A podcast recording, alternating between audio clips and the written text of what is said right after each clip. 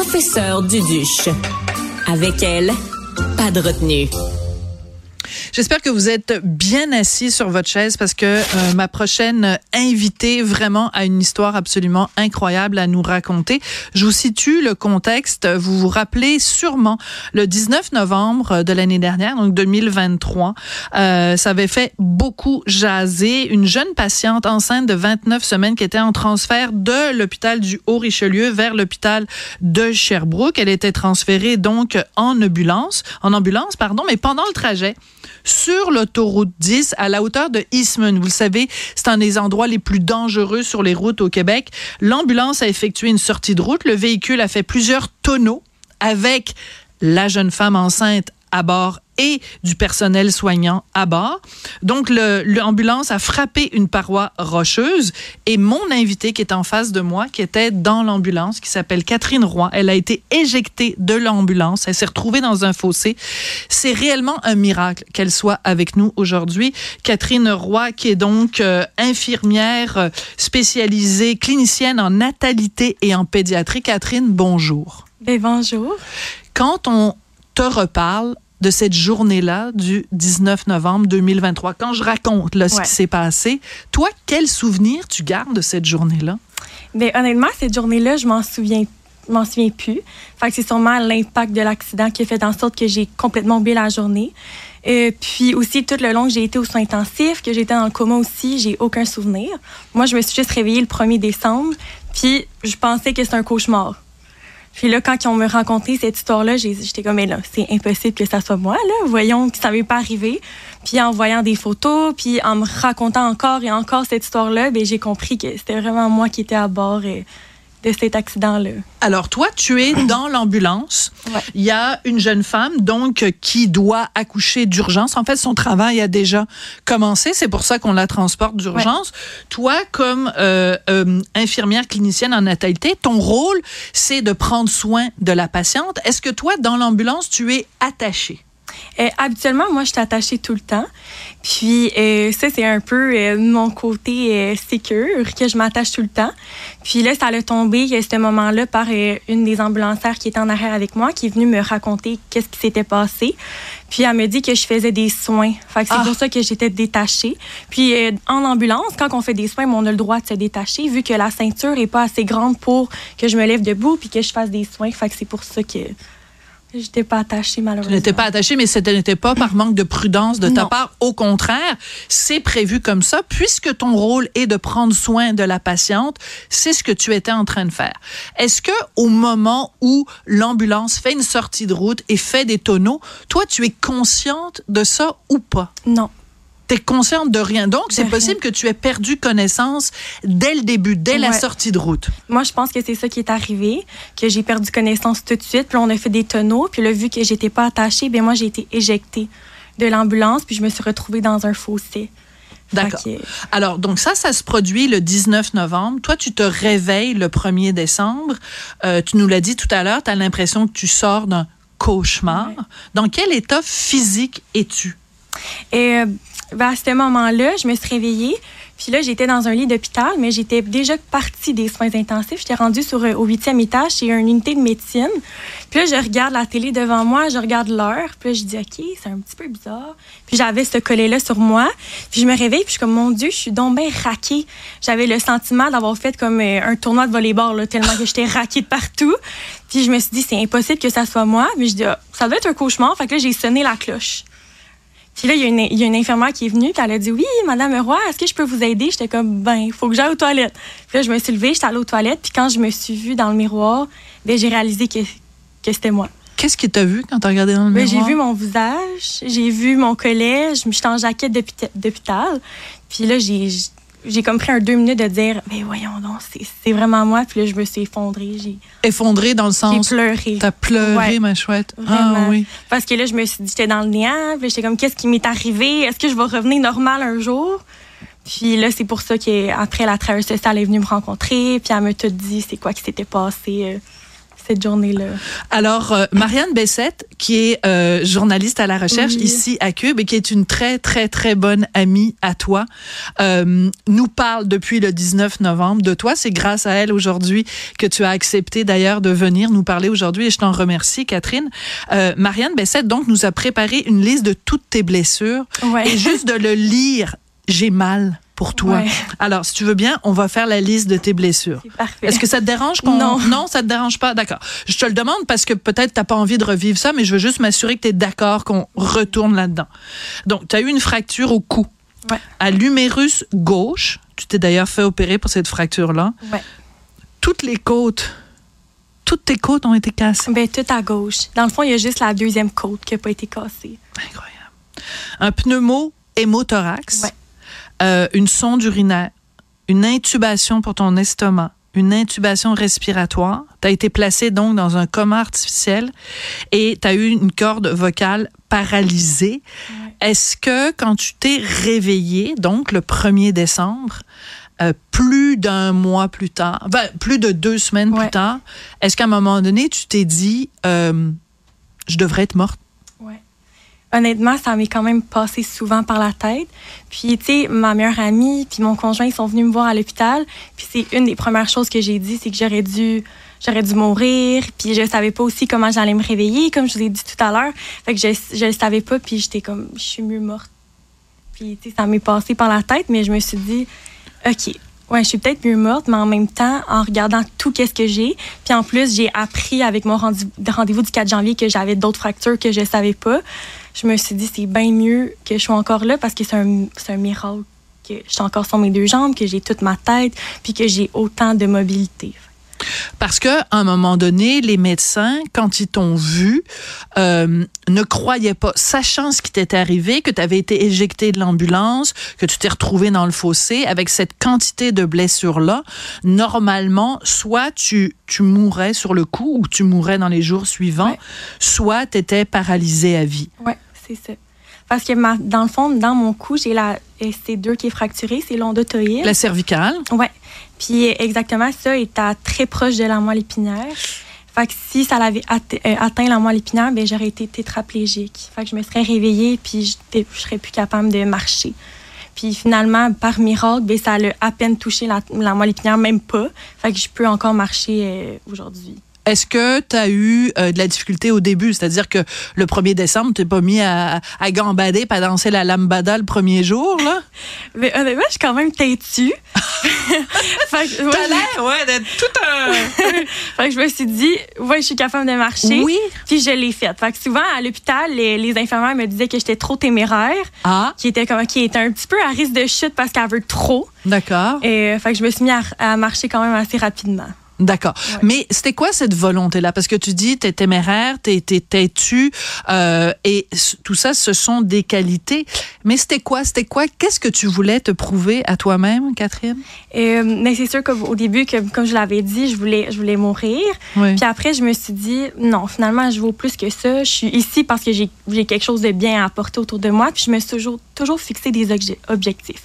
Fait comme j'ai dit, j'ai dit, ah, je vais avoir congé avant Noël. Puis là, mes parents étaient comme, ben non, impossible que tu aies congé avant Noël. Tu vas être hospitalisé au moins encore un mois, 4 à 6 mois en réadap. Puis j'étais comme, non, non, non, j'ai vraiment congé avant Noël. Puis je me suis maintenue cette idée-là dans ma tête. Puis j'ai eu congé le, le 20 décembre pour retourner chez moi. Incroyable. Fait que tout le monde était comme, ben mon Dieu, mon Dieu, elle est vraiment déterminée. Fait que, ouais, je suis très Alors, déterminée. Alors, t'es pas juste une survivante, t'es vraiment une résiliente et t'es une fille avec vraiment beaucoup de, de, de, de force de caractère. Parce que c'est ça, je l'ai écrit euh, ici. Sortie des soins intensifs le 28 novembre, t'as été transférée dans une unité de réadaptation Ouais. fonctionnelle intensive à Boucherville. Et euh, ensuite, première sortie de 24 heures, on est le 17 décembre et tu retournes à la maison le 19 Ouais. un mois jour pour jour Ouais. après ton accident. Comment t'expliques que euh, là où quelqu'un d'autre peut-être aurait en effet le jour où tu as eu ces idées noires où tu t'es dit ben je serais mieux mort, euh, quelqu'un serait peut-être aurait peut-être abandonné, toutes ses forces seraient parties. Qu'est-ce qui fait que toi, Catherine Roy, tu es encore là aujourd'hui? Ben aussi, c'est que je suis une personne qui est quand même passionnée par qu'est-ce que je fais. J'adore, j'adore mon métier. Puis euh, je peux faire mon travail bénévolement. Fait que je me suis dit, ça sert à rien d'abandonner en ce moment parce que mon objectif premier, c'est de retourner travailler, de retourner qu'est-ce que j'aime faire. Fait que j'aime beaucoup travailler, j'aime aussi m'entraîner, j'aime aussi passer du temps avec mes amis. Fait que je me suis dit, si j'abandonne, puis je veux mourir, puis je m'appuie sur mon sort, puis je me dis, c'est plate, c'est plate, je suis blessée, je me dis, je pourrai jamais faire ce que, ce que je Hmm. veux faire. Fait que je me suis mis à travailler super fort pour un jour éventuellement refaire qu'est-ce que j'aimais faire. Fait que- Alors, tu calcules quoi? Tu calcules que euh, tu vas pouvoir... euh, parce que là, le 4 janvier, on t'a enlevé une partie du collet que tu avais Oui. parce que tu avais tout ça.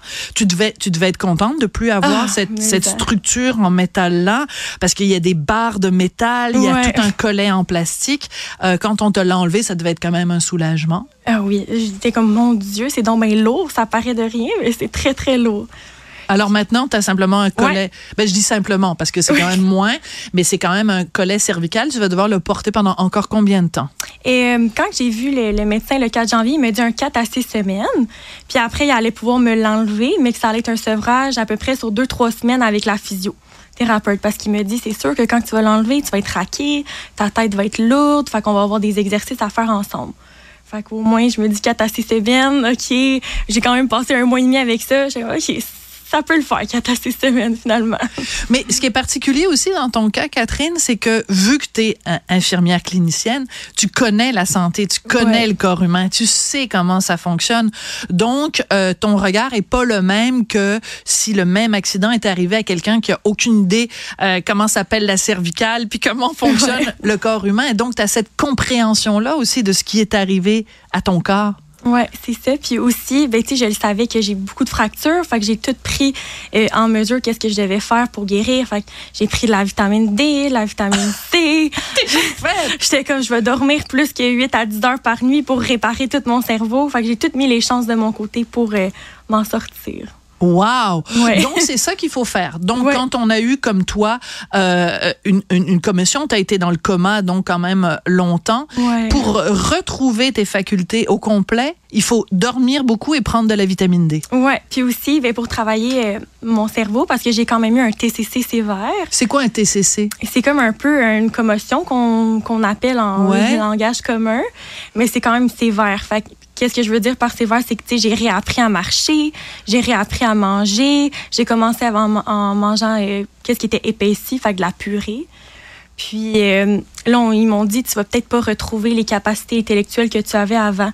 Fait que là, j'étais comme, Ah non, impossible. c'est sûr que je vais revenir comme avant. Fait que je faisais des sudoku. J'ai commencé à lire un chapitre par jour. J'étais comme, OK, là, je vais, je vais le relire. OK, là, qu'est-ce que j'ai retenu de ma lecture? Ah, je recommençais. Fait que c'est ça. Ou sinon, j'écrivais dans mon livre des résumés des, des lectures que j'ai faites. Fait que j'étais comme, si je m'en souvenais plus, ben, je relisais mon résumé. J'étais comme, OK, là, c'est là mon roman, je continue. Mais c'est formidable parce que ce que tu décris, c'est exactement comme si le cerveau était un muscle comme un autre. ouais. Euh, ce n'est pas un muscle, évidemment, c'est un organe, mais euh, c'est comme si c'était un muscle et que, mettons, moi, j'ai, mettons, la, la cheville euh, fragile, ben, je fais de la réadaptation de ma cheville, puis je, le, je, la, je la pousse et tout ça, mais dans le fond, tu as fait exactement la même chose avec ton cerveau. Ouais, exactement. Puis aussi, ça m'a aidé. J'ai passé comme un mois hospitalisé, fait que j'avais pas accès à mon téléphone. J'ai pas écouté la télévision non plus. Puis j'avais accès à aucun réseau social, fait que ça a un petit peu aidé mon cerveau. Puis sans J'adore ça. Oui, c'est ça. Faire un sevrage de réseaux Ouais. sociaux, c'est très bon pour le cerveau. Puis euh, quand j'ai eu le droit de le revoir, ben, je Ouais. me suis dit, OK, je vais me laisser un petit 15 minutes par deux heures. Puis là, je voyais, OK, ça, ça a bien été, je vais continuer un petit peu plus souvent. Fait que c'est comme ça que là, maintenant, je peux utiliser mon téléphone, puis si j'ai pas de mots de tête, rien. D'accord. Parce qu'avant, ça, te- ça te causait euh, des maux de tête. T'es- la faculté de ton cerveau, tu dirais aujourd'hui que tu l'as retrouvé à 100% tes facultés intellectuelles? Je dirais plus 75% parce que j'ai encore de la misère à faire deux choses en même temps. D'accord. que qu'est-ce que je veux dire, c'est que là, je lisais mon livre, puis je mettais de la musique en arrière. Là, je peux plus faire ça. Puis quand on me demande quelque chose, puis je suis en train de faire une tâche ménagère, ben là, je t'écoute pas, je fais ce que je fais. OK, t'es comme mon ado, finalement. Exactement. fait que j'ai reculé un peu. Ah non, je te taquine, je te taquine. J'adore mon ado. Euh, quand on fait la liste de toutes euh, tes blessures que, Ouais. que Marianne Bessette nous a, nous a préparées, euh, ça fait beaucoup. Euh, Quelqu'un qui aurait ne serait-ce qu'une fracture au cou, euh, mettons une ou deux côtes cassées, déjà, Ouais. cette personne-là se sentirait diminuée. C'est beaucoup de douleur et tout ça. Comment tu fais, toi, comment tu as fait au cours des semaines pour vivre avec toutes ces douleurs-là? Est-ce que tu faisais de la méditation? Comment tu t'arrivais à, à, à garder ta joie de vivre? Parce que tu as un sourire Oui. imprimé dans le visage incroyable, alors qu'il y avait toute cette douleur-là qui était présente. Euh, mais j'ai fait un petit peu un parcours hors commun. Quand je me suis réveillée, dans le fond, le 1er décembre, je le savais que je prenais des, des médicaments. Fait que là, j'ai regardé l'infirmière, puis je me suis dit, quelle sorte de médicaments que je prends? Puis là, elle m'a énuméré la liste. Puis là, j'ai dit, je veux pas être accro aux opioïdes parce que je sais que j'ai, dans le fond, j'ai tout mon côté gauche fracturé, là, ma plate, la clavicule, tout, tout, tout. Puis elle me dit, ça va être, je me suis dit, ça va être des douleurs chroniques. Puis là, je veux pas être accro à la morphine, Tylen- euh, Tylodide ou Tylenol ou peu importe. Fait que j'ai dit, tu m'arrêtes tout ça. Puis là, elle était comme, ben, t'es sûre? T'es sûre, Madame Roy? Puis j'ai dit, oui, oui. Fait que là, j'ai tout arrêté. Je prenais du Tylenol le soir pour m'aider à me coucher parce qu'on s'entend avec ça. euh, C'est très difficile, difficile de de dormir. dormir. Ouais. puis euh, j'ai fait ce sevrage-là, mais je me suis toujours parlé mentalement. Fait qu'admettons, je me suis dit, est-ce que c'est vraiment la douleur ou c'est plus un inconfort? Puis là, je me disais, ouais, j'avoue, c'est plus un inconfort. OK, je vais me repositionner comme ça ou je vais me mettre plus droite. Puis finalement, ça c'est parti. Puis là, depuis le 1er décembre, je prends rien. OK, moi, Ouais. je, je te le dis, là, tu es ma première entrevue de l'année. OK? Et je pense que tu vas être l'entrevue la plus marquante pour moi en 2024, Catherine, parce que tu as quel âge? 23. OK. Je- je- non, sincèrement, je te dis ça sans, sans, sans flagornerie. J'essaye pas de te, de, de te flatter dans le sens du poil, mais il, il faut que tu sois consciente que c'est pas tous les gens de 23 ans qui ont ta maturité, euh, cette capacité-là d'introspection. Tu sais, quand tu dis je me parle à moi-même, tu sais, c'est- très particulier parce que ça veut dire que tu as réussi à t'auto-sevrer euh, parce que tu voulais pas être dépendant des médicaments, mais je veux dire, ça prend une force morale exceptionnelle. Ouais. ouais, quand, ouais, quand même. T'es trop modeste, Puis Catherine. ça, c'est dans toutes les sphères. Et, Oui, t'es comme vie. ça. Ouais. Ah oui. Je me parle beaucoup. Puis, tu sais, quand j'avais des périodes plus basses, parce que, tu sais, pour pas vous le cacher, tu sais, tous les soirs, ben, je me couche puis je pleure beaucoup parce que je Mm. me dis, je suis pas comme moi. Puis, je me parle puis je me dis, regarde, avec tout ce que tu as vécu, ça fait juste cette semaine, puis tu es comme ça. Fait que là, je me rattache au positif. Fait que, mettons, euh, je me lève le matin puis j'écris dans mon petit cahier trois belles choses qui vont passer aujourd'hui. Puis le soir, je me couche puis je me dis, OK, c'est quoi les belles choses que j'ai faites aujourd'hui? Fait que là, je, lis- je lis ce que j'ai écrit le matin puis là, je lis qu'est-ce, qu'est-ce que j'ai écrit le soir puis je suis comme, OK, c'est vrai. C'est la même chose. C'est très drôle que tu dises ça parce qu'il y a des années de ça, j'écrivais dans le magazine Châtelaine et j'avais écrit une chronique qui parlait de ça. Ce que tu viens d'écrire, un cahier de gratitude. Ouais. Et écoute, je pense que c'était à peu près il y a 20 ans ou 25 ans. Et 25 ans plus tard, il y a encore des gens qui me parlent de la chronique que Mhm. j'avais écrite sur le cahier de la gratitude. Donc, c'est quelque chose que je recommande à tout le monde, Catherine, ce que tu viens de dire. Quand vous passez des moments difficiles, juste de noter. Des fois, c'est une petite chose. Ouais. Tu vois, moi, c'est sûr que si je faisais un cahier de gratitude, je dirais, Aujourd'hui, faire une entrevue avec Catherine Roy, ça me donne de la gratitude pour le restant de mon année euh, 2024. Euh, les prochaines semaines, ça va ressembler à quoi? Euh, tu, tu fixes quoi comme objectif pour revenir euh, travailler éventuellement, Catherine? Ben là, c'est sûr, la prochaine étape, c'est de m'enlever euh, mon collet. Euh, fait que là, moi, je me suis fixée comme objectif que ça va être autour de la Saint-Valentin. Fait que j'ai OK, je vais, je, vais me, je vais me le faire enlever. Ouais. Puis après, dans le fond, ma fête, c'est le 17 mai. Puis je Ah, me suis dit. Je note, je note, parce que moi, c'est sûr que le 17 mai, je te fais envoyer des fleurs ou du chocolat ou quelque chose, parce que c'était vraiment mon héroïne de 2024. Puis je me suis dit, dans le fond, pour le 17 mai, j'allais retrouver une bonne partie de moi. Fait que qu'est-ce que je veux dire, c'est que je serais capable de conduire une voiture que là, je peux pas faire avec mon collet. Que je serais capable de, mettons, de revenir comme un peu qu'est-ce que je faisais comme avant. Ouais. Je suis très émue parce que, euh, tu sais, des fois, on critique les jeunes, puis on dit, ah, ils sont comme si, puis c'est des petits lapins, puis ils se plaignent tout le temps, puis ils sont pas contents, puis ils sont si. Mais je trouve que toi, tu es tellement inspirante, Catherine, mais je trouve que tu un modèle pour les gens de ton âge, bien sûr, mais, mais pour n'importe qui, je pense tous les gens qui t'écoutent en ce moment, qui te regardent en ce moment, euh, ton- sont impressionnés par ton aplomb, ta détermination, et en même temps, tu fais pas semblant non plus que t'as pas tes vulnérabilités. Non. c'est important aussi d'être cet équilibre-là entre de la force et une certaine faiblesse, une certaine vulnérabilité, une fragilité. Puis c'est normal de passer par, par ce moment-là. Puis quand ça m'arrive, ben, je me dis c'est normal. Je suis pas invincible non plus. J'ai des, mom- des moments plus vulnérables, bien j'en parle. Puis je l'écris dans mon livre. Puis juste le fait d'en parler, puis juste le fait de l'écrire, je dis ben là il est plus sur moi le problème. Il est dans mon livre. On change de page, puis on recommence une nouvelle journée. OK, moi, je sais ce que tu vas faire, Catherine Roy. Oui. Toi, tu vas, tu vas donner des conférences. Je- Ben, il va j'aimerais donner des conférences pour raconter ton expérience. Parce que c'est, un- il faut que tu utilises ce qui t'est arrivé et ta force de caractère pour motiver les gens. Je veux dire, s'il y a quelqu'un qui est assis sur son, son, son canapé en train de manger des chips, il te regarde, il se dit, Eh, moi, je m'en vais courir le marathon dans six mois. C'était incroyable. Je, je dis ça sans aucune, sans aucune, sans aucun humour. Vraiment, sincèrement, tu commences l'année 2024 de façon extraordinaire. Je suis extrêmement impressionnée par euh, ta force de caractère, ta résilience. Je te souhaite à l'avance un magnifique anniversaire le 17 mai. Ben, Je pense que tu vas fêter la Saint-Valentin, tu n'auras plus de collet, puis tu vas avoir un super beau souper au restaurant Oui. avec la personne que t'aimes. Et je pense qu'il y a beaucoup de gens qui t'aiment et qui sont fiers de toi, Catherine. Vraiment. C'est dans ces moments-là qu'on décide et qu'on voit c'est qui nos vrais amis, c'est Ouais. qui notre vraie famille aussi. Puis j'ai j'ai la chance d'avoir des amis puis une famille exceptionnelle, vraiment. Là. Ils sont là à m'épauler, ils m'écrivent tous les jours et je peux pas demander mieux. Oui. Et tu as reçu aussi la visite. hein, Un des deux paramédics qui était dans l'accident, Oui. qui est venu te rendre visite au centre de réadaptation. L'autre qui était aussi là est venu te rendre visite. Et euh, ben, la maman a fini, elle a accouché le jour même, Oui. hein, finalement. Est-ce qu'elle est venue te rendre euh, visite? C'est moi qui l'ai demandé. Ah! Parce que quand j'ai eu mon congé de, de Sherbrooke, j'ai demandé, je veux voir ce bébé-là. Puis là, mais mon père était comme, ben voyons donc. J'ai dit, non, non, non, je veux vraiment le voir. Fait que finalement, on est allé le voir. Puis le bébé va super bien, Ah. la maman aussi. Fait que je me suis dit, au moins, même si ça a le mal fini notre, notre histoire, ben moi, je vais bien. Puis le petit bébé va super bien aussi. Fait que quoi demander mieux? Absolument. Mais il y a quand même, euh, évidemment, on attend de tout savoir sur l'accident. Comment ça se fait que la- l'ambulance a fait une sortie de route? Comment ça se fait que ça s'est passé de cette façon-là? Donc, il y a quand même aussi un côté euh, enquête, là où on, on attend Ouais. quand même les résultats pour savoir euh, exactement et surtout pour éviter que ce genre d'incident se reproduise. Catherine Roy, t'es vraiment, t'es mon étoile du match de l'année 2024. Déjà, c'est la première journée, puis ça, c'est déjà en étoile du match. Merci beaucoup, puis je te souhaite euh, une très belle année 2024. Merci beaucoup de m'avoir invité. C'est la moindre des choses.